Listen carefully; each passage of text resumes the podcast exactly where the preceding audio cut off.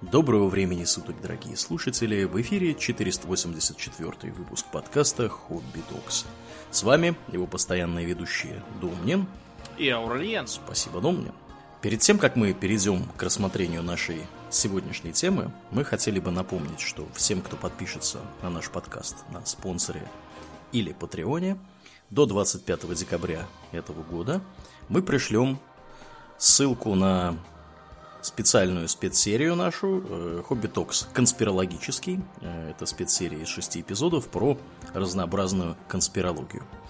Подписаться надо на уровне 15 долларов на Патреоне или 1500 э, рублей на спонсоре. И после этого вы можете в том числе сразу отписаться, точнее не сразу, а после 25-го, чтобы мы знали, что вам нужно прислать эту ссылку. Вот, поэтому приходите, подписывайтесь, и мы до 31 декабря вам ее вышлем. Ну а теперь мы переходим к нашей теме. В прошлый раз мы коснулись э, разных альпинистских и э, горных тем, а сегодня поговорим... О чем, Мадомнин, сегодня поговорим? Сегодня мы поговорим про то, что э, не хотят замечать всякие овцы но надвигается апокалипсис, и нужно быть готовым. Потому что как только что сразу в значит, э, машину подготовленную прыг э, в загородное убежище шмык.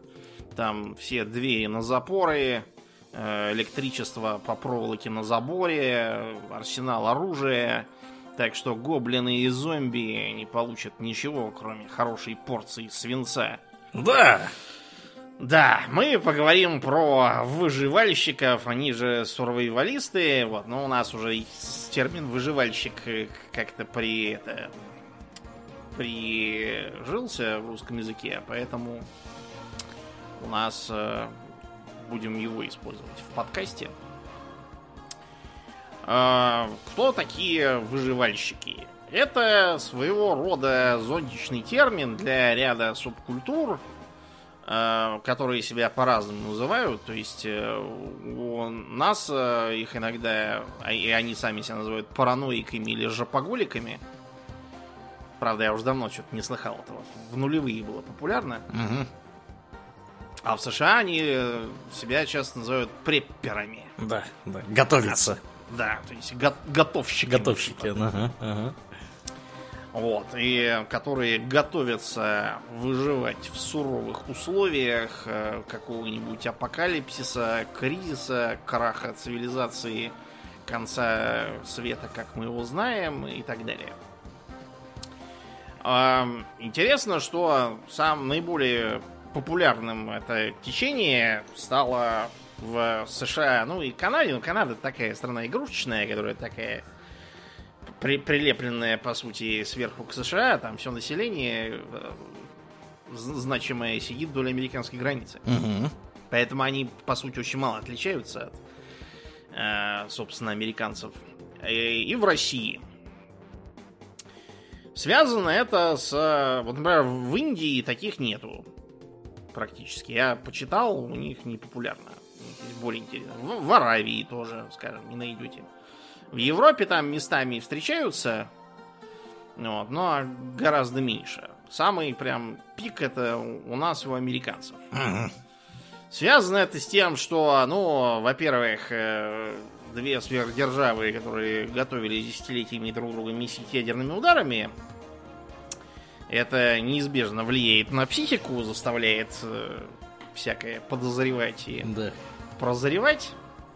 Э, пропаганда, соответственно, тоже всех э, к этому старалась готовить. Duck and cover. У американцев, да, duck and cover. Моя матушка припоминала, что должна была в случае ядерной атаки строиться с классом и идти по шоссе то ли в Калужскую область, да. то ли в Тульскую, то ли какую-то еще. Угу. План, конечно, блестящий. Э, мне кажется, это просто такой способ умерить усталым. Ну, это, вот, Домнин, иногда ничего. наличие плана гораздо лучше, чем его отсутствие. Ну, наверное, да. да. И, кроме того, специфика, даже без всякой ядерной войны, специфика обеих стран, которые, с одной стороны, имеют э, достаточно большую территорию, причем из нее значительная часть не заселена или там заселена мало. А тем, те, кто там живет, те должны бороться с тяжелыми условиями. Суровыми зимами, э, нападениями диких животных, э, отсутствием нормальной логистики и связи. Ну, у нас в стране, например, много мест, куда можно несколько месяцев в году доехать, а остальные несколько месяцев только на вертолете долететь. Или на собачьей упряжке. Да, на собачьей упряжке там на В США тоже такие места есть. Особенно в связи с тем, что у них очень так децентрализованно все, все устроено. Угу. Поэтому во всяких глухих местах там а, никаких скорых и полиции ты не дозовешься просто. Ну, просто потому, что они у них там финансируют за счет местных налогов, а если там живет 3,5 реднека, какие там будут налоги-то? Ну да. Ну, вот и все. Так что только вот рассчитывать на себя и арсенал оружия. А политический вопрос, я имею в виду внутриполитический, тоже острый. У нас, с одной стороны, из-за постоянной... То у нас тоталитарный режим, то у нас хаос, разруха, то революции какие-то. А это все не располагает к благодушию и оптимизму. У американцев э, их специфическое восприятие внутренней политики, которое, с нашей точки зрения, какое-то анархистское абсолютно, анархо-синдикалистское, вынужденное приведение США в более или менее современный вид, вычищение всяких анахронизмов – из порядка установления более строгого госконтроля воспринимается там как э, признаки наступающей диктатуры, тирании, коммунизма, еще там чего-то. Да. Очередного жупила. Да. И еще одна причина, по которой ну, американцев это популярно, они народ религиозный. Значительно более религиозный, чем там какие-нибудь англичане. Они вообще там чуть не атеисты. Угу. Если бы не государственная церковь Англии, можно было с полным правом так и сказать. Они, например, в этом году, я не знаю, как в прошлом, но в этом они э, вместо того, чтобы говорить рождественские э, праздники, они говорят э, период перерыва. Ага. Да я помню, ну, давно уже были тенденции Крисмас называть Иксмосом, вот, чтобы не оскорблять всяких пакистанцев, которые у них там живут. Ну вот, в общем, да. Ну вот, а в США, во-первых, религиозные воспринимают то, что их Рождество огорчает негров. Да. Э, как, э, опять же, признак наступления тирании черти чего, а многие просто тупо верят в библейский конец света, вот как написано. Буквально верят, да. Да, что первый ангел протрубил и стало третье вот кровью или какой там. Я уже все время путаю, какой из ангелов про что трубил. Да. Но факт то, что ни один из них ничего хорошего что-то натрубить не сумел, судя по Иоанну Богослову. Да. Так что они, многие действительно считают, что выйдет из моря зверь о семи головах, о девяти рогах, и будут на них написаны имена богохульные. И поклонятся люди зверю и последуют за ним, говоря, кто подобен зверю сему. А, у них там есть э, часть э, местных верующих, которые считают, что когда будет конец света, то всех хороших сразу заберут, а, а плохих уже потом начнут зверями и трубами курощать. А есть э, такие, которые считают, что наоборот, сперва 7 лет будут не заводить и курощать вообще всех, а потом, кто э, остался с Божьей помощью, те, собственно, и вознесутся. У них это, в общем, да, такой весьма животрепещущий вопрос. Они периодически все ждут как вот вознесения. Даже вот Санида и Счастье не так давно был выпуск, где Значит, все возносятся, мужик какой-то смотрит, значит, все вверх взлетают. Говорит, прикольно было попасть в рай. Э, потом смотрит, рядом какой-то мужик проваливается в ад. Говорит, ну и в аду, в принципе, тоже ничего интересного. Так что мне все равно, куда я попаду. И тут он начинает тащить куда-то в бок. Он такой, чё? И такой, видишь, мимо него пролетает указатель Небраска. И такой, нет! Небраска это жопа. Ну вот, э, таким образом и сложилась специфическая субкультура по, ну, вернее, я уже сказал, ряд субкультур, объединяемых зонтичным термином, которые выработали там всякие свои жаргоны, тактики, понаписали книжек соответствующих, э, как правильно выживать 7 лет. Да. как правильно выживать по ящику. Он Бера Гриллс тоже все выступал выжить любой ценой, э, что постоянно вызывало какие-то скандалы в стиле того, что он там... Э, он, причем там сам такой относительно маловрущий, судя по тому, что я видел. То есть он не утверждает, что я один сейчас, и вокруг в радиусе там 100 километров нет ни одной живой души. А вот эта вот камера, она просто волшебная и сама за мной летает и меня снимает. Не, ну он, понятно, до такого маразма не доходил, но вот э, шоураннеры, которые э, все это монтируют и делают, они все время пытались раздуть там все так, словно действительно он там один-одинешенек сидит с ножом э, в окружении голодных медведей каких-то на дереве. Да. Ну так вот, э, началось все примерно с 20-30-х годов, потому что как э, у нас, так и у американцев, и у британцев э, был уже тогда страх перед оружием массового поражения. Понятно, что не атомным его так не существовало, а перед химическим. Угу. То есть у нас, например, был какой-то, что ли, рассказ опубликован в 20-е, когда запахнет фиалками, что ли, или сиренью, я уже забыл. Чем там, какими-то цветами, короче, запахнет. Там смысл был в том, что на улицах начинает пахнуть цветами, и все погибают, весь город вымирает, потому что наверху где-то там на высоте чуть ли не стратосферы летает э, э, эскадрилья дронов беспилотных. Угу. Представляете, уже тогда прозревали дроны. И поливает газом всех опрыскивая. Да. Вот, и тогда многие действительно готовились в противогазах там каких-то жить, и неизвестно чего есть и пить. Ну, а, конечно, прям э, э, такое невоенное еще было э, напоминание о том, что момент Амури. Великая депрессия. Ага.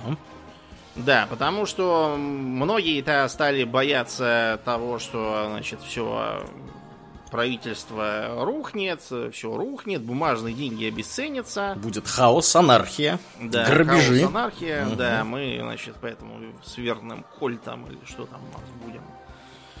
А в США это еще все налагалось на характерные для них э, стихийные бедствия. Там у них были, была череда ураганов, как раз примерно в тот период на Среднем Западе то засуха, то, то э, смерчи всякие, короче, все время еще творится там. Потом была Вторая мировая, когда все, в общем, получили наглядные напоминания и готовились к всяким там тоже химическим, биологическим атакам. Э, японцы пытались поджигать леса на западе США, запуская какие-то там бомбы на воздушных шарах из самолетов тоже. Угу. Но, конечно, самое наступило в 45-м, когда малыш и толстяк распатронили Японию, и все стали опасаться атомной войны. Тогда очень много произведений, всякие фантастики концентрируются на грядущем атомном апокалипсисе, типа, например, Рэя Брэдбери. Были они смуглые и золотоглазые. Такой есть рассказ, как раз как на Марс там улетели, спасаясь от атомной войны. И где-то с 50-х началось строительство противоатомных э, убежищ повсюду. Э, и у нас, и у американцев, если у нас противоатомные убежища делались целенаправленно, учитывая, что у нас метро строилось изначально с прицелом на э, защиту от всяких бомбовых ударов, вот в том числе против атомных его тоже стали укреплять. И пропагандировать население, а у американцев э, все у них, как я децентрализовано. Многие стали, э, несмотря на то, что государственные ядерные убежища у них, конечно, тоже есть какие-то, но в основном люди делали сами себе их. То есть э, выкапывается либо на заднем дворе погреб, либо прям под домом под своим устраивается бункер. Вот там вот туда складируются крупа, сухое молоко, спам, который ветчина, угу. патроны, оружие, там золото, бриллианты всякие тоже кладутся. Рация какая-нибудь.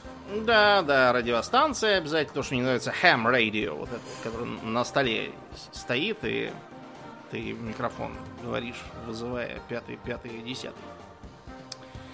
А, кроме того, в 60-е у американцев э, были еще другие страхи о том, что деньги обесцениваются, бумажные. Вот, и надо обязательно запасаться серебряными долларами. У них еще тогда были серебряные монетки. Был чем запасаться, да. Да, они поэтому старались их не отдавать никому и старались бумажками все расплачиваться специально так, чтобы не получалась круглая сумма, короче. То есть брали там ненужное что-нибудь или с запасом в магазине, угу. просто чтобы не отдавать серебряные монетки, представляете? Потому что они считали, что когда все это грохнется, тогда вы с этими бумажками будете обклеивать стены. Или подтираться, или костры ими разводить. А мы с нашим серебром будем иметь деньги, которые, кстати, сразу влетят в цене.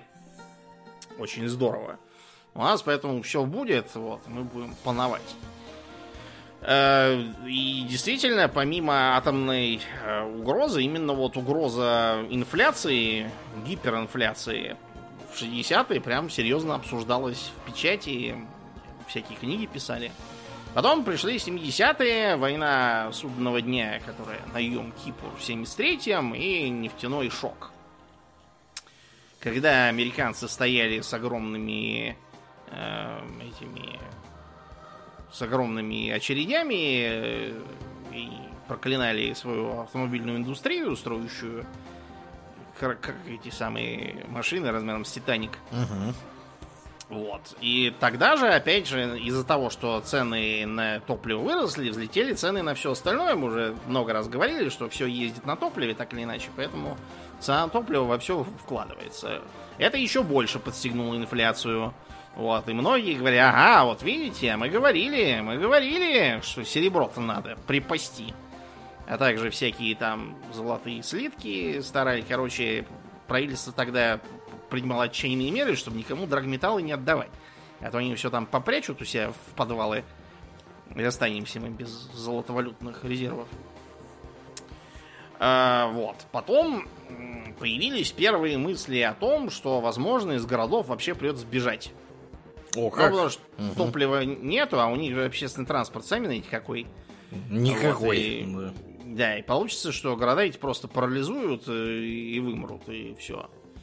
Вот. Это значит, что нужно оборудовать, если вы в городе, собственно, живете, а не в сельской местности, надо оборудовать какое-нибудь загородное убежище. И вот где-то с 70-х начинается у них пик именно убежищ, то есть не бункер, в котором можно атомный удар пересидеть, а потом из него э, куда-то там сваливать, а именно вот убежище, в которое придется, видимо, какое-то неопределенно долгое время жить. И тогда как раз э, прославился Джеймс Уэсли Роллс. Джеймс Уэсли Роллс это такой интересный персонаж, эм, который раньше служил, по-моему, да, он в армии служил, э, в военной разведке в какой-то. И после того, как э, вышел отца, он 60-го года рождения, поэтому собственно. Он как раз тогда был совсем молодой и служил, и вот после того, как он отслужил, он начал доказывать, что, значит, в Америке может черт знает что произойти. Начал писать книги. Да, я же, говорит, не буду врать, я в военной разведке служил. Ну, в общем, да. То есть у него есть такой э, знаменитый пятитомник. Называется «Патриоты». Ух ты! Вот, про то, как там в случае краха страны патриоты будут выживать. А, это художка, а у него были книги такие, чисто как учебник. Угу. У него, например, есть книга а, «Как пережить конец света, как мы его знаем». Буквально. Угу. Вот. Э, и он же потом выступил с э, идеей создание американского редута. Ну, про редут мы чуть погодя. Короче говоря, в 70-е, а, короче, фокус начал смещаться именно на то, что надо будет из города валить и там что-то такое строить. Поэтому, скажем, тот же Роллс предполагал э, строить крепости, по сути. То есть, э, чтобы там был такой, как бы, ну, бункер, по сути, который окружен рвами, чтобы нельзя было подъехать на машине. Ну, там мост такой должен быть, который либо можно снять и разобрать и унести, либо который там как-то выдвигается. Э, всякие там наблюдательные посты, э, самодельные, значит, э, такие минометы, по сути. Ну, то есть там такая яма роется и используется в качестве жерла мортиры. Мгм. Да. И э, чтобы, значит, войти в этот бункер, там надо сначала дверь открыть, войти, закрыть ее за собой. Только тогда э, можно будет открыть э, внутреннюю дверь. А может быть, э, те, кто внутри, не откроют, вместо этого, не знаю, там, нажмут на кнопку и каким-то там газом затравят. Да. Нюхни газку. А Были и э, другие идеи, что нужно строить все с прицелом не просто на выживание там, а с прицелом на то, что из города скоро при толпа тех, у кого нет э, убежища, и нападет на тебя. И там даже, в общем, предполагалось вернуться к старинным эм, представлениям времен Вабана, ну, который бастионные Да, форты строил, да. Мгм. чтобы создать такой вот бункер, который он реально будет как бастион. Это нужно для чего? Для того, чтобы не получалось мертвых зон. То есть с какой стороны не начнут на тебя набегать.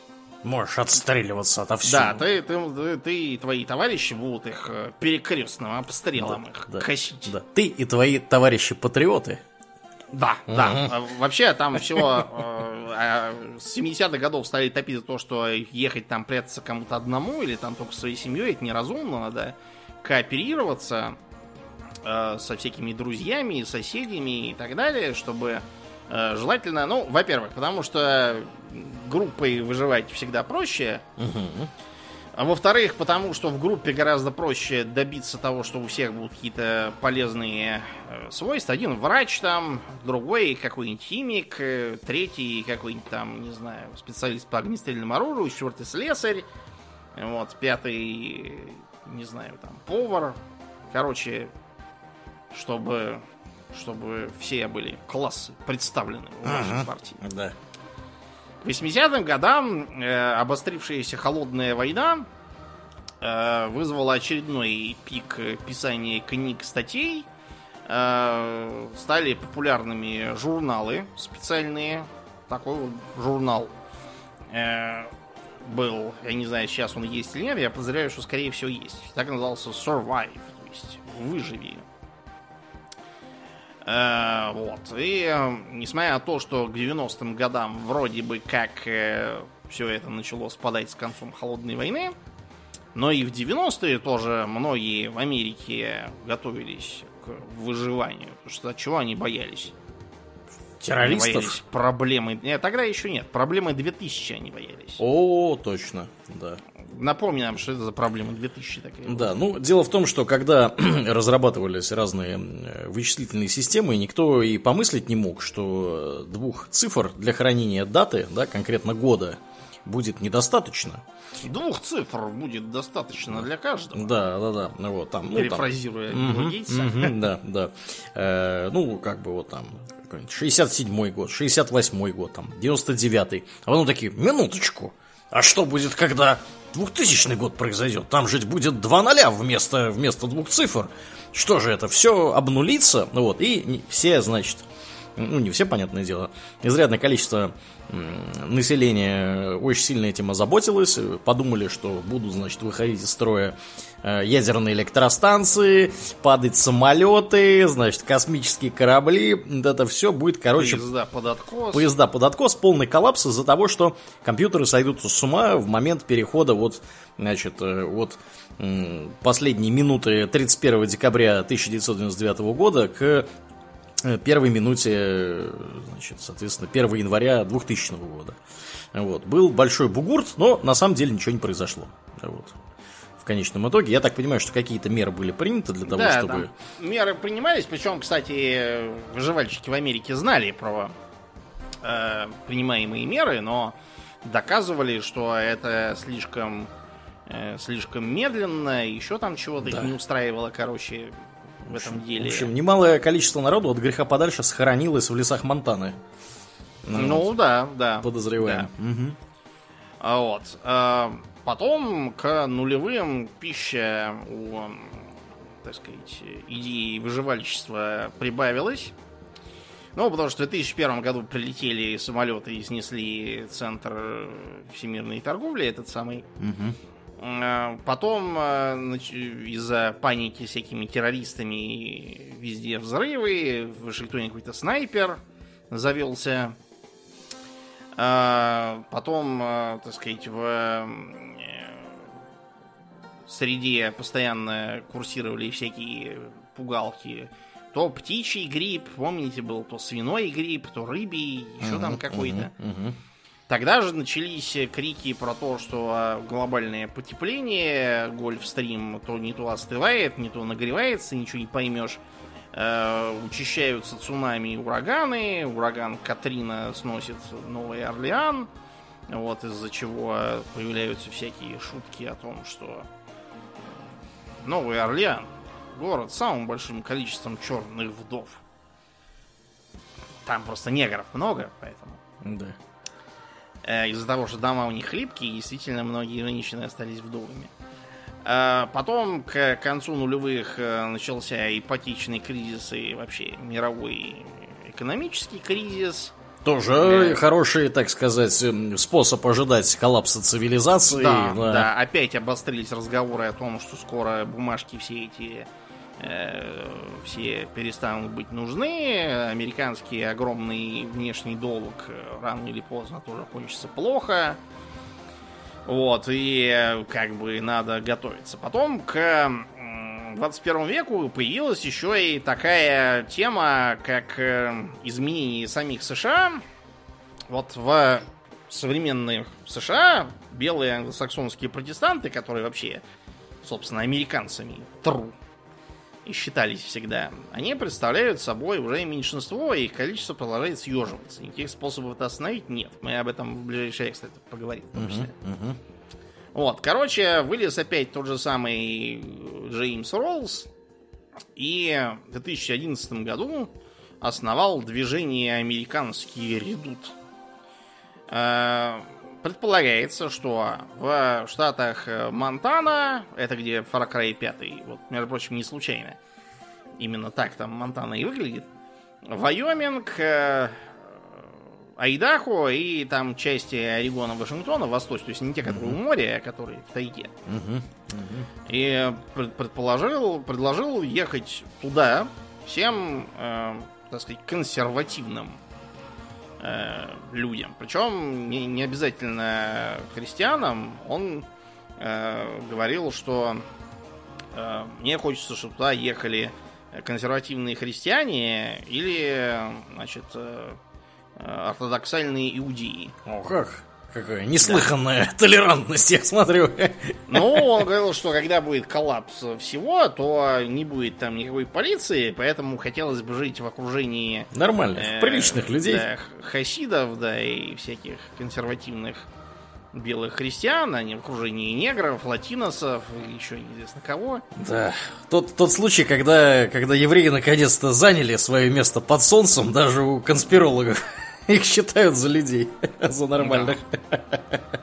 Да, уж. Вот. И предполагается, что э, туда, значит, все э, поедут и станут, как он выражается, вооруженными амишами. Pistol packing Amish. Класс.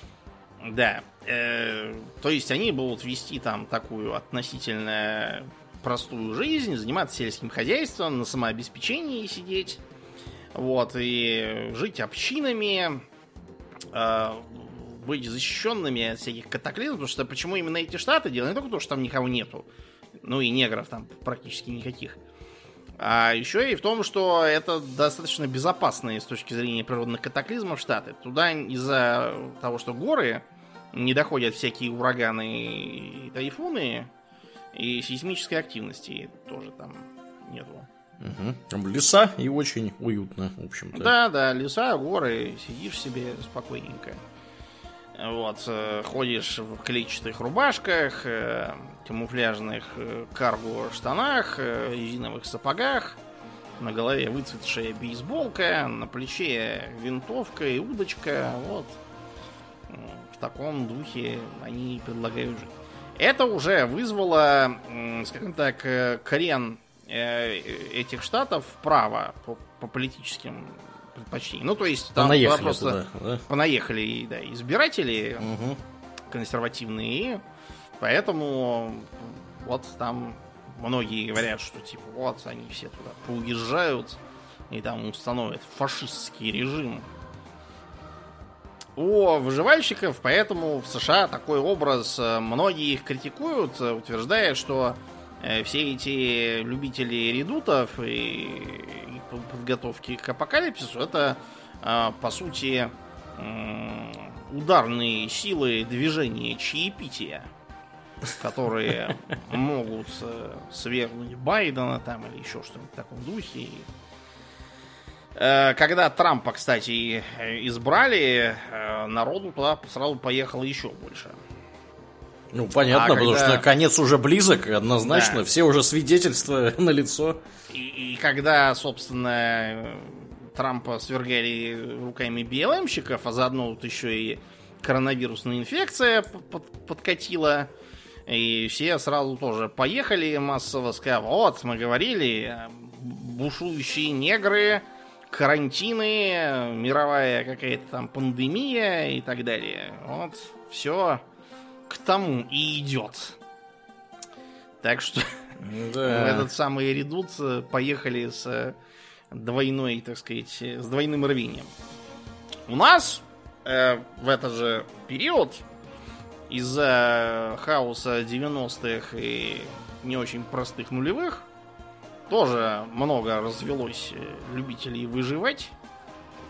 То есть э, там разные люди которые считали, что Россия все разваливается, и уже как бы все признаки, опять же, налицо. Будет очередной парад суверенитетов, и тогда введут войска НАТО, и надо бежать в Сибирь и сидеть там. А, или были там тоже такие, которые считали, что сейчас понаедут там средние азиаты какие-нибудь всякие, все заполонят. И поэтому надо валить куда-нибудь и там выживать. Э, Библией для этого населения стала книжка Беркема Алятоми «Мародер». Там как раз вот такой постапокалипсис, когда в окрестностях Ебурга, по-моему, если я не путаю, уже давно было, э, переживает крах России и полный развал всего на ну, такой, такой смесь Mad Max с Fallout. Угу. Только у нас э, вот, там протагонист по кличке Ахмед устраивает из своей пятиэтажки там такой вот такую крепость. Живет не один с семьей и товарищами там какими-то. Заводит себе пулемет НСВ. Вот, и готовится выживать. Многие тогда прям писали всякие руководства, что делать, когда все накроется, готовились. Почему у нас это так пошло? Потому что, во-первых, ну, я уже сказал, крах в 90-х и э, очень хрупкое ощущение, что что-то вроде налаживается, а может и не очень в нулевые. Э, страх перед э, всякими, перед повторением, стремление не повторить ошибок, которые совершались в начале 90-х э, этими же людьми или там их мамой с папой, которые оказались никому не нужными младшими научными сотрудниками в условиях, когда за все платят водкой, а деньги ничего не стоят почти. Некоторым просто, ну, как бы хотелось сменить свою унылую жизнь офисного планктона на какое-нибудь захватывающее житье, стать головой там какой-нибудь коммуны, ходить с калашом и, короче, быть мужиком. Угу. Такой.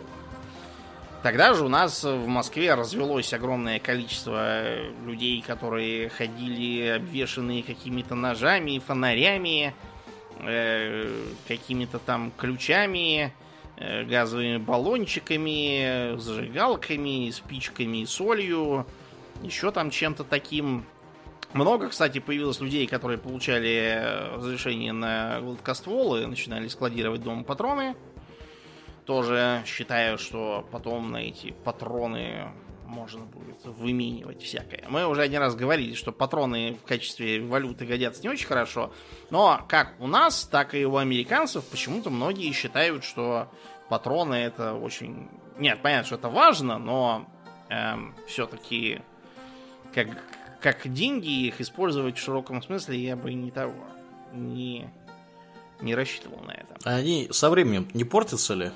Ну, это раз. Во-вторых, понимаешь, э, проверить, испортились они или не испортились, невозможно. Да, можно только одним образом использовать. Ну, выстрелить, да, это раз. Во-вторых, э, ты не можешь знать, что эти патроны не испорчены целенаправленно тем, кто тебе их дает. Мгм. Ну, и из опасений того, что ты завтра этими патронами его же и застрелишь, например.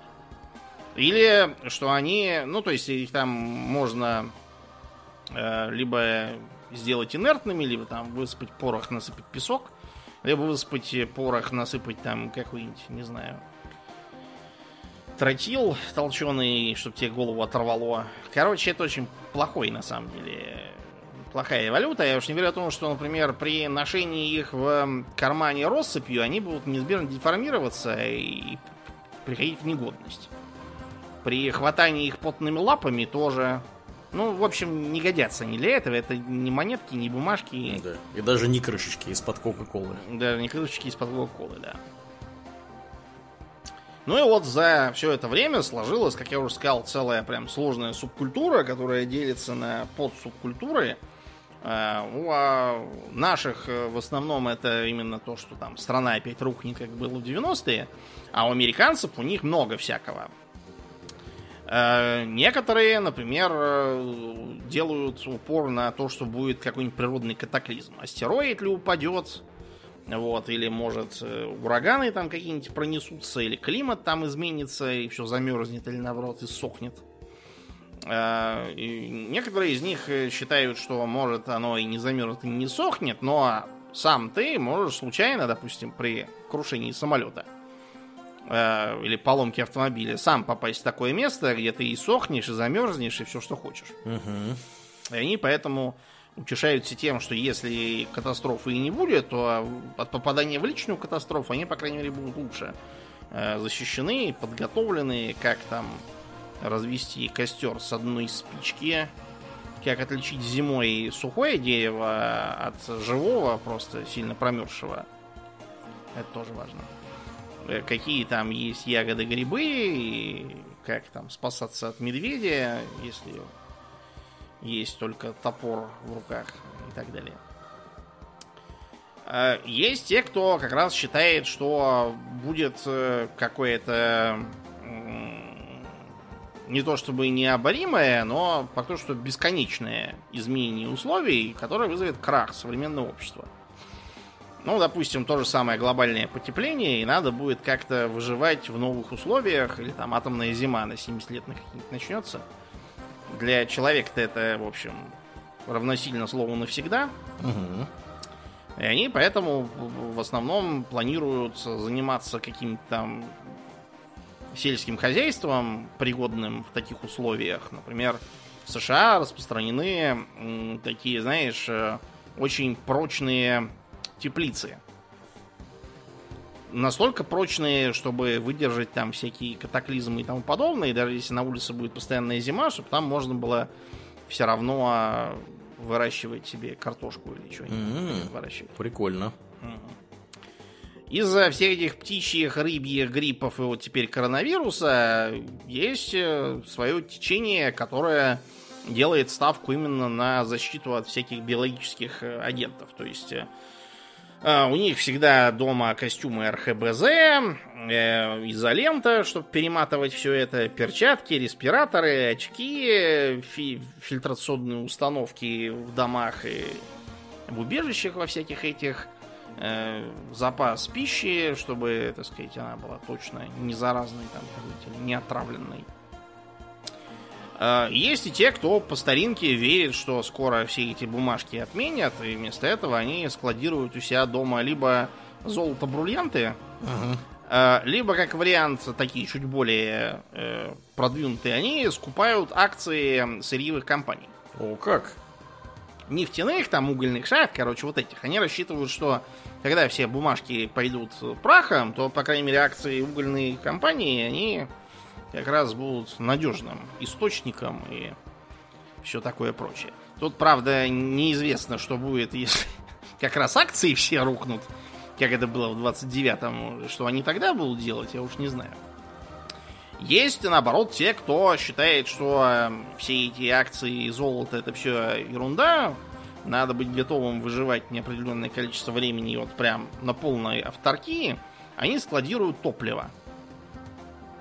Как э, в виде жидкого топлива, там у них прям целые цистерны, э, устраивают самогонные аппараты. Не для того, чтобы бухать, хотя, конечно, и для этого тоже.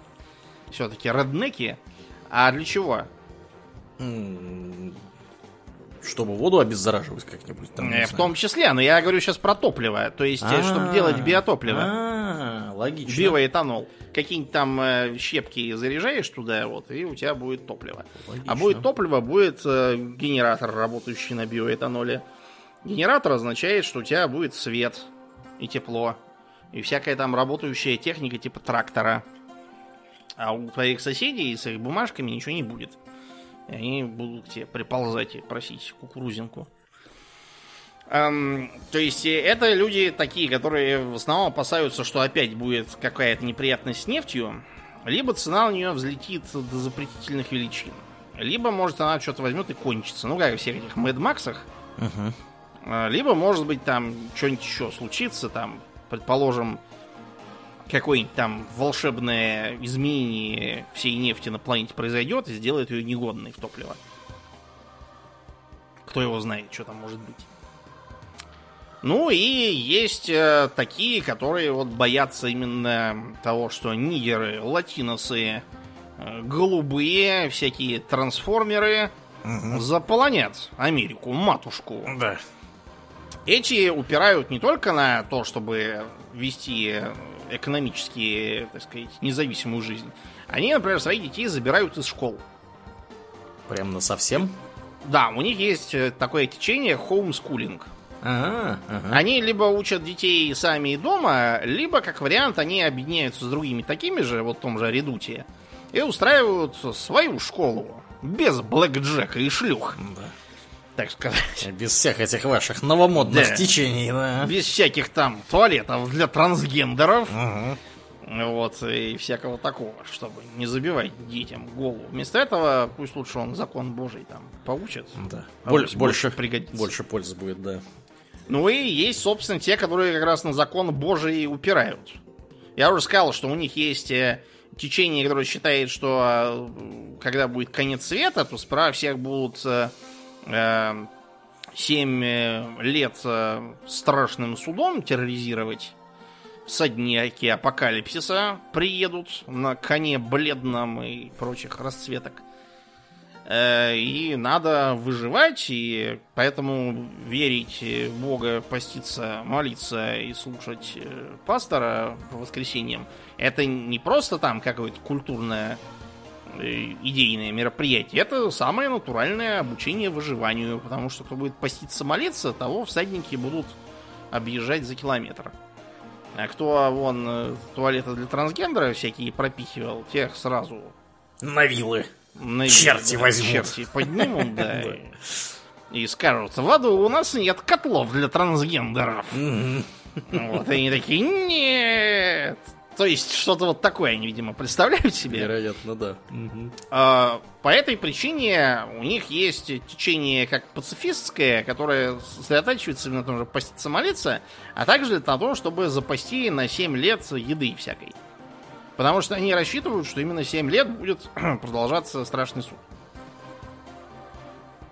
А есть э, те, которые, наоборот, стремятся вооружаться, чтобы Ну, как они говорят, когда грешники и еретики, погибая и озябая, побегут к нам, чтобы у нас все отнять, мы бах-бах с Божьей помощью. Ходят слухи, что часть из них э, вовсе не собирается ждать, пока грешники и еретики прибегут, а вместо этого планируют наоборот. Сами истреблять грешников и еретиков, чтобы, так сказать, быстрее закончить со всем этим страшным судом и вознести урой. Очень, очень удобно. Да. А есть и такие, которые э, ничего, кроме как поститься, молиться, не, вообще не планируют и даже особо ничего не запасают. Говорят, что э, Бог поможет. Мы будем поститься, молиться, он нам будет манну небесную не спосылать Яку Моисею в пустыне. Да, я, честно говоря, не очень бы рассчитывал на манну, поэтому я как-то ближе к тем, кто еду запасает. И, наконец, есть э, такие политически ориентированные товарищи, которые считают, что случись что, Америка развалится и пропадет вся наша, так сказать, нация, идея, которая за нами стоит. Поэтому нужно быть готовым не просто выживать, это дело десятое. Что толку, если мы выживем и превратимся в каких-то э, разобщенных дикарей с пушками? Они говорят, надо предохранять американские ценности, и когда все чуть-чуть устаканится, и мы перестанем опасаться смерти прямо вот всю секунду, э, мы просто коллективно будем восстанавливать тру Америку. Насколько тру э, Америка будет это разниться по разным школам мысли. Вот. Какие-то хотят вернуться в благословенные времена, как вот на фронтире жили, или еще лучше, как вот при Джордже Вашингтоне жили, что-то вот такое. Другие просто хотят вернуться во времена старого доброго белого заборчика. Ну, там, 50-е годы, белые заборчики, домики, э, две машины для него для нее, вот это вот платьюшки, жена тебе колбаски жарит всякие. Да, а ты, Ты бабки ге- зарабатываешь. Ты бабки зарабатываешь, да, газетку читаешь, трубочку куришь, вот это все. В общем, они э, сформировали прямо целые свои, целый свой понятийный язык. У нас в России отечественные выживальщики, в принципе, тоже любят говорить какими-то какими-то непонятными речекряками, но на самом деле у нас очень слабо развито, потому что у наших есть, в общем, такой язык, который сформулирован был за 90-е годы, а также путем военизированной подготовки всякой в Советском Союзе. То есть у нас все они в основном толкуют про тушенку, сгущенку, патроны, камуфло, берцы. Ну, то есть, в общем, отличить наших выживальщиков от каких-нибудь страйкболистов непросто. А вот у американцев у них прям целый, целый словарь надо сочинять. Значит, у них есть свое название для вот этого вот собирательства монеток, золота, бриллиантов, э, всяких там патронов, э, чтобы как деньги использовать, короче, когда все рухнет. Это называется альфа-стратегия. Почему альфа, я, честно, так и не вдуплил. Да Надо, уж. видимо, почитать что-то. А знаешь, как они называют людей, которые э, не готовятся к апокалипсису? Как? Овцы. Э, Нормально. А знаешь, кто может быть хуже овец? Кто? Это те, кто э, активно отрицает, что грядет апокалипсис и э, всячески высмеивает э, выживальщиков на форумах, пишет им ехидные комментарии. Короче, ты понял. Ну понятно. Кто их, короче, задолбал в интернете, да? Ну, и не только в интернете, потому что, учитывая, что выживальщики это народ такой специальный, которые э, ходят по э, магазину в камуфляже, в жилетке с кармашками, вот это вот, э, обходят э, всякие там лестницы, никогда не ездят на лифте, ну, в общем, специальные такие люди. Мгм. Вот, и э, над ними поэтому многие начинают потешаться. Так вот, они и называют э, полянными. Полиана это книжка такая была. Я э, саму ее не читал, это мой сын читал, его можно спросить. Я смотрел спектакль в театре по этой книжке. Э, детская книжка столетней давности про сироту Полианну, которая э, очень оптимистична и во всем находит плюсы, и это помогает ей в жизни. Ну вот, они такими полянными, чрезмерно оптимистичными угу. обзывают тех, кто отрицает этот их апокалипсис. А как быть с теми, кто вот после апокалипсиса станет твоим врагом? Ну, во-первых, эм, э, всякие гопники мелкие, охотящиеся на все, что плохо лежит, э, у них называются гоблинами. Класс. Да. А если э, целая толпа мародеров или там просто оголодавших товарищей, которые прибежали из своего там Нью-Йорка с Лос-Анджелесом в твой уютненький американский редут, чтобы сожрать все твои запасы тушенки, сгущенки, спама, э, риса и кукурузы, это э, у них называется либо Золотая Орда, либо э, зомби. Класс. Золотая да. Орда это 5. Кроме шуток, э, у них есть э, такая э, некоммерческая организация сурвивалистов, которая называется Зомби Squad которая, э, в общем, была создана фанатами фильмов про зомби-апокалипсиса и занимается тем, что готовит людей к зомби-апокалипсисам. Неплохо. Э, они не идиоты. Да. Они это делают с очень практической целью. Догадаешься, с какой? Бабки зарабатывают. Мошенники, наверное, очередные. Нет, нет, нет. Это не, не коммерческая организация. Хотя все мы знаем, что некоммерческие организации бывают, знаете, очень даже коммерческими на самом-то деле. Угу. А, но я говорю о другом. А, они занимаются тем, что готовят людей к зомби-апокалипсису. А если спросить, ну вы серьезно? И говорят, слушай, вот мы их подготовим к зомби-апокалипсису, может быть, его не будет. А какой-нибудь, какой там ураган Катрина опять прилетит или там еще чего-то, тогда им это все пригодится. Ну, да. Зомби, может, и не будет, а вот все остальное будет. Это да. Вот, так что это такая, в общем, довольно интересная мысль, учитывая, что американцы вообще любят все в игровой форме, чтобы было... Это очень умно они придумали. А, есть э, э, так называемые прям целые наборы у них, которые надо либо носить... Есть облегченный набор, который на себе постоянно надо носить. Вот. Это там в разных э, школах мысли всякое э, кресала там всевозможные, чтобы огонь разводить, э, какая-нибудь там пилка, какие-нибудь там какой-нибудь универсальный инструмент, которым можно что-нибудь там развинтить, вскрыть или наоборот завинтить, закрыть. Ножики всякие, фонарики, которые горят там до бесконечности, такое вот. А есть так называемый Good Kit.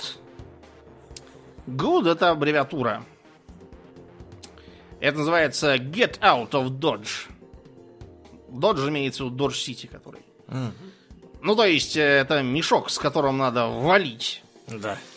На природу. Mm-hmm. Там, там у них всего навалом э, всевозможные там э, маленькие примусы, вот горелка, э, э, всякие там Э, тоже корисала и тесала, универсальные инструменты, пилки, напильники, топорики, э, всякие там э, аптечки, вот это. То есть то, с чем можно просто взять и уйти и некоторое время прожить. А для самых крутых есть так называемый инч. Аббревиатура, которая как дюйм пишется по-ихнему. Но инч это тоже аббревиатура, это называется uh, I'm never coming home. Так. То есть э, домой я больше не вернусь. Это, как правило, здоровенный туристический рюкзак, с которым предполагается, эм, ну, просто уйти в лес, там построить себе убежище и вот на нем на одном некоторое время выживать. Угу. То есть э, э, там, как правило, не тушенка, сгущенка в больших количествах. Там вместо этого лук, удочка телескопическая, капкан там какой-нибудь, силки, там, ты понял. Угу. Семенной материал тоже. Э, и, короче, предполагается, что на, на этом э, материале ты как-то сможешь вообще жить без какой-либо помощи и чьего-либо участия. То есть э, предполагается, что в этом мешке должны быть вещи, которые тебе позволят не просто раз там поесть что-то, а, так сказать, возобновляемую экономику какую-то завести. Для таких наборов специально продаются ультра надежные инструменты, то есть такие, которые не сломаются. Ну, по крайней мере, годами могут не ломаться. Угу. А то сами знаете, какие сейчас инструменты пошли. Вот. Так что, видишь, как, как э, э, готовится серьезно. Понятно, да, да. Да, э, у нас в стране прославился печальный один случай, когда человек готовился недостаточно хорошо.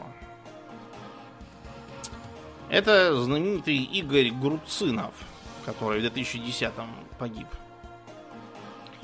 Игорь Груцинов э, также имеет печальную черно-юморную кличку «Мальчик, который не выжил».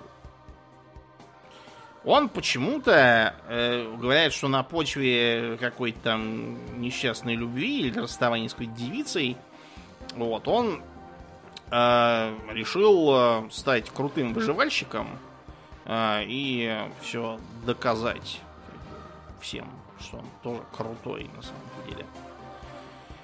В принципе, все вольны заниматься чем хотят. Если кто-то хочет заниматься экстремальным туризмом, то флаг в руки. Пусть делает, что хочет. В конце концов, мы э, с тобой тоже в молодости любили в минус 30 пойти ночью шашлыки жарить в лес. Да, да.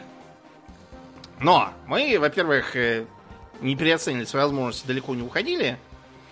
Во-вторых, мы э, очень хорошо знали, куда идем, и могли выйти оттуда хоть днем, хоть ночью.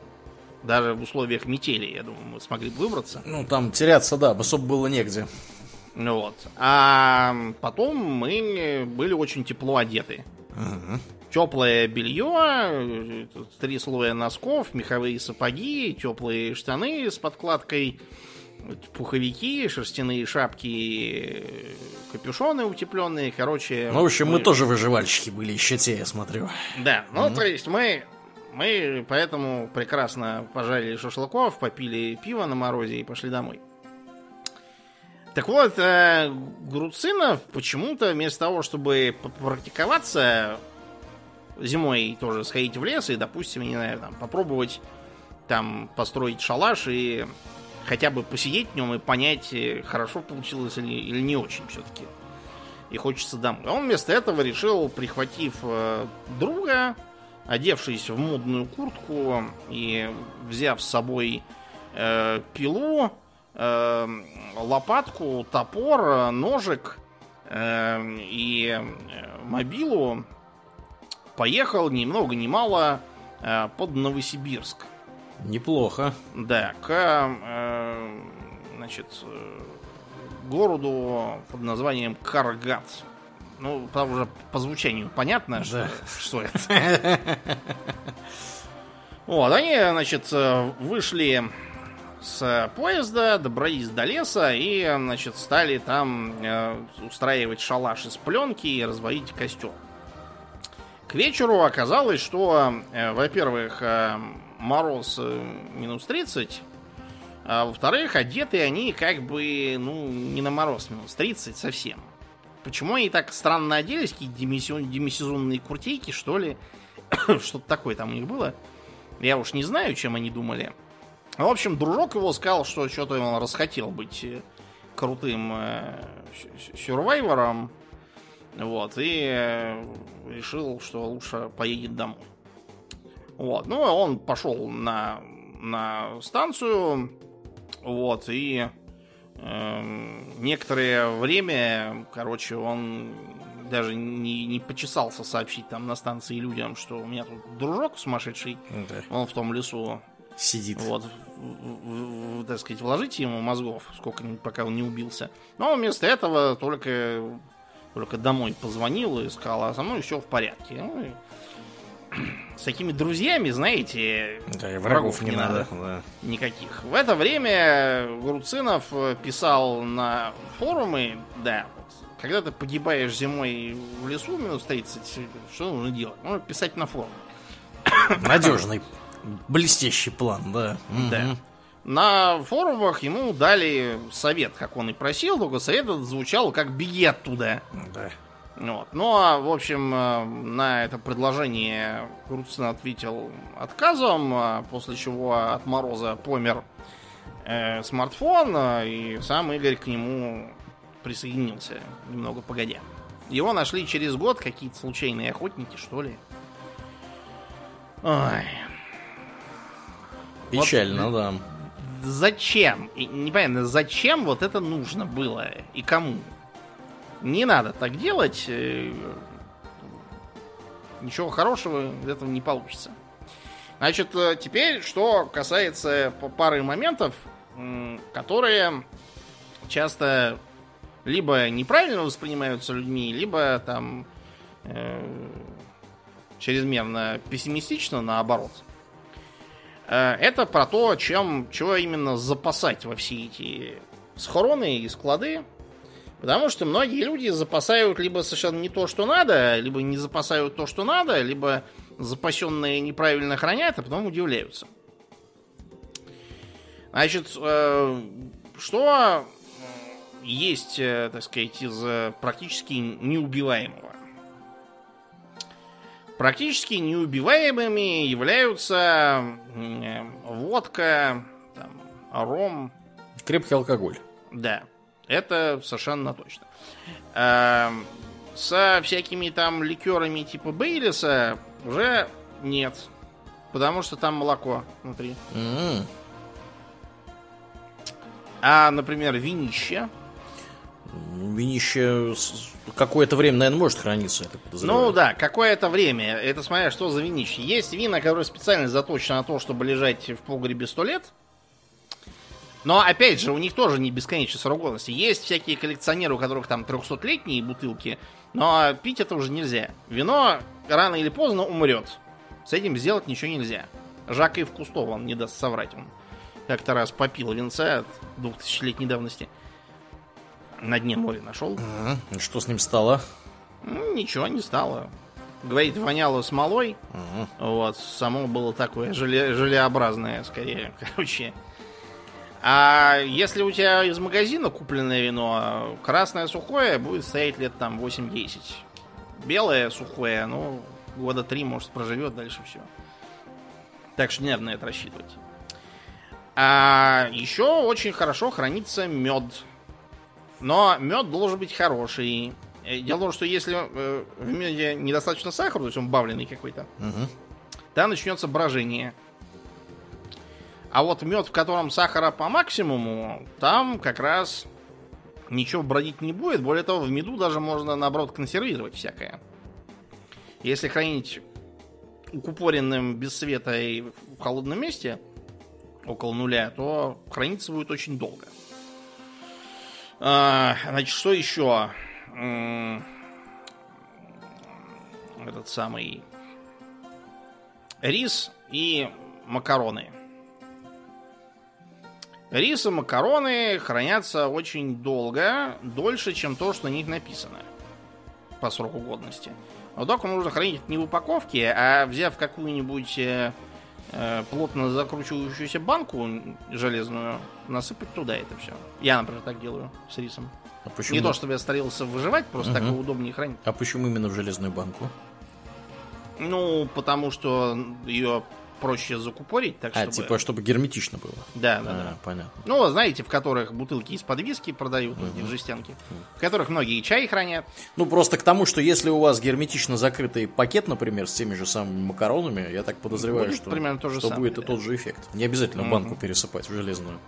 Мгм. Мгм, понятно. С консервами. На консервных банках пишут э, срок годности от года-двух, если это обыкновенные консервы из магазина. Мгм. И 4 года, если это консервы специальные для всяких там секретных резервов и тому подобного. Тут э, такой вопрос в том, что эти самые консервы, они в основном эм, как бы из-за м, собственно времени не портятся практически. Мгм. Но банки вот как раз портятся. То есть окисляются сами банки. Да, да, да. Банки сами окисляются, и как бы они для этого мажутся солидолом, к примеру. Э, С банками надо быть очень аккуратным. Никогда не- нельзя покупать, например, помятые банки в магазине. Да. И есть консервы из помятых банок дома. Да. То же да. самое, да. То же самое, потому что любая вмятина это какая-нибудь микротрещинка, через нее начинает пролезать всякое, а дальше начнется. Это А, да. Солидолом как раз мажут для того, чтобы оно не окислялось подольше. А, И кроме того, у особо суровых консервов у них более толстые банки. А, И туда же кладутся всякие там нитраты и сорбиты. В Сгущенку сорбит, например, добавляют. Ну, как консервант. Мгм.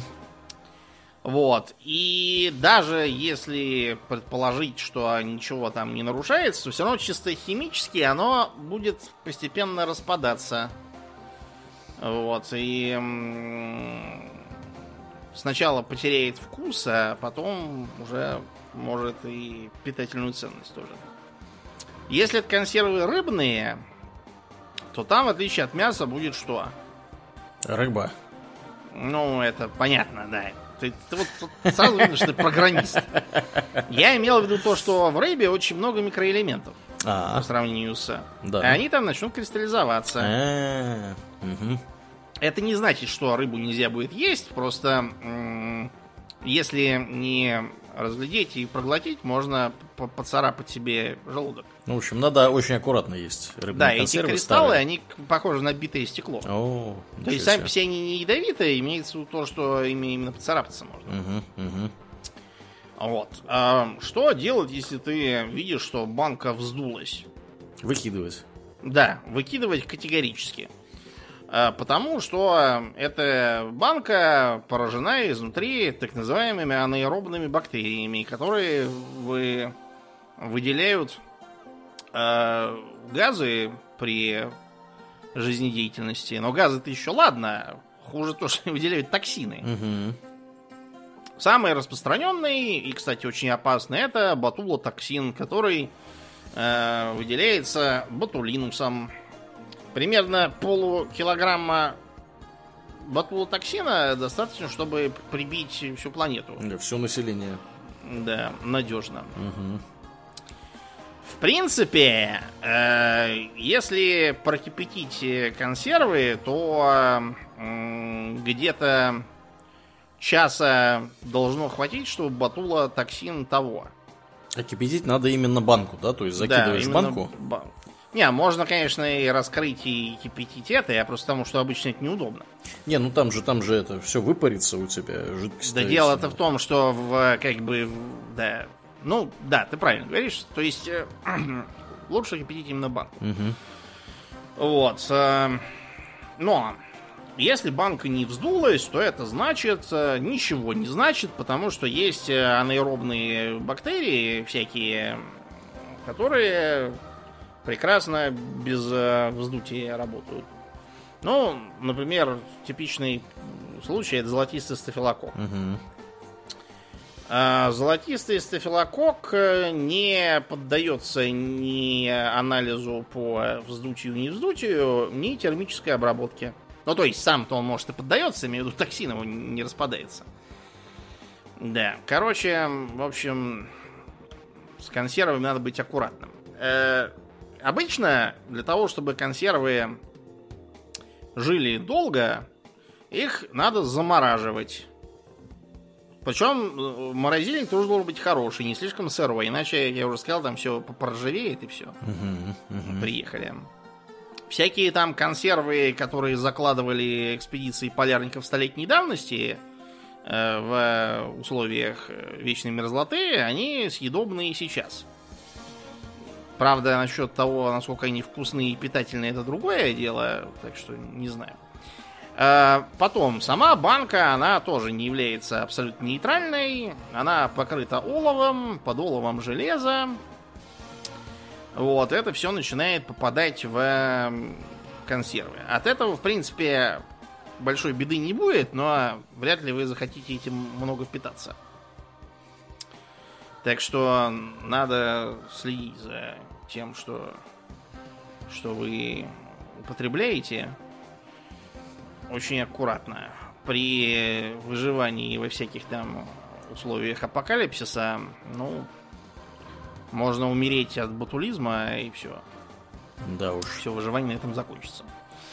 А, про э, выживальщиков можно посмотреть там всякое интересное. Например, экранизация Кормака Маккарти «Дороги», э, где отец и сын там куда-то идут. Или дочь, я уже забыл, кто там куда шел. Эм, или, например, помнишь дрожь земли, который Треморс, Угу. где гробоиды набегают. Да, гробоиды, Вот там, да. там как раз были позитивные выживальщики, Берт Гаммер и его жена. И они там борются при помощи своего арсенала и своих навыков с гробоидами и вообще. Мне там очень понравился момент, где, значит, э, взрывая бомбу, значит, э, Гаммер такой говорит, так, отбегаем, бегаем, бегаем. Значит, все бегут, прячутся за какой-то заборчик. Говорит, да нет, дальше, гораздо дальше. Ну, потому что он хорошо разбирается в вопросе. А, Была смешная комедия «Взрыв из прошлого». Э, Там как раз такой параноик в 60-е годы из-за того, что упал самолет, решил, что все, Карибский кризис перешел в активную фазу и Да. спрятался в э, бункере на 35 лет, где у него, значит, родился и вырос сын, не имеющий никакого понятия ни о чем. Кро- И он его, типа, отправляет на поверхность. А сын, как бы он выросший у людей в бункере, которые дальше десятых ничего не знают, он действительно ходит и думает, что, типа, это после атомной войны все такое. Э, Довольно смешная комедия, хотя, конечно, сейчас уже и старовато. Э, В бункере сидел еще персонаж э, фильма Кловерфилд 10. Мгм. Очень, я вам скажу, интересный фильм. Э, молодая девица приходит в себя с травмами э, в каком-то бункере. И ничего не Значит, помнит. М, Помнит, что вроде какую-то аварию попала Ага. а на машине. И, значит, приходит хозяин бункера, такой грузный дедушка. Э, ну, а известный актер. Он играл, например, в э, Большом Лебовске этого еврея, любителя боулинга и, и- и- планов надежных, как швейцарские Да, часы. да, да, точно. Ой, говорит ей, что это его бункер. Э, Значит, на поверхности произошла какая-то атака, непонятная, то ли ядерный удар, то ли еще чего. Туда выходить нельзя. Он ее, значит, спас, э, попавшую в аварию, вот, и, типа, притащил в бункер. А, понятно, решает, что он, как бы, просто больной маньяк какой-то. Да. И пытается слинять, но обнаружит, что, наверное, действительно какая-то чертовщина творится. Ну и, в общем, они там живут-живут, а потом, ну, посмотрите. Фильм хороший. Бункер там прям такой интересный. А, Вот. Ну и на этой позитивной ноте будем заканчивать. Да. Напоминаем, друзья, что всем, кто подпишется на нас на спонсоре и на Патреоне до 25 декабря, мы вышлем до 31 декабря специальный RSS-фид на нашу конспирологическую спецсерию. Э, Приходите, подписывайтесь, там все будет очень интересно. В следующий выходной мы, скорее всего, уже не успеем напомнить вам. Осталось всего, по сути, одна неделя для того, чтобы успеть. Так что э, не забывайте, подписывайтесь прямо сейчас. Также мы благодарим всех наших действующих подписчиков на спонсоре Патреоне. На этой неделе мы особенно благодарны Аделю Сачкову, Алексу Лепкало, Дмитрию Котловскому, Денису Лукашевичу, Льву Дмитриеву, Дмитрию Вершилову, Пропу и, конечно же, Нобу. Огромное спасибо, ребята, за то, что остаетесь с нами. Также напоминаем, что у нас есть группа ВКонтакте, канал на Ютубе, Инстаграм, запрещенный на территории Российской Федерации. Приходите и туда, там тоже разное интересное происходит. Ну а мы на сегодня будем закругляться и перетекать в после шоу. Поговорим про художественный фильм «Аватар» после шоу и о разных других интересных вещах. Мне остается лишь напомнить, что вы слушали 484 выпуск подкаста «Хобби Токс». И с вами были постоянные и бессменные ведущие этого подкаста Домнин и Аурлиен. Спасибо, Домнин. Всего хорошего, друзья. Пока.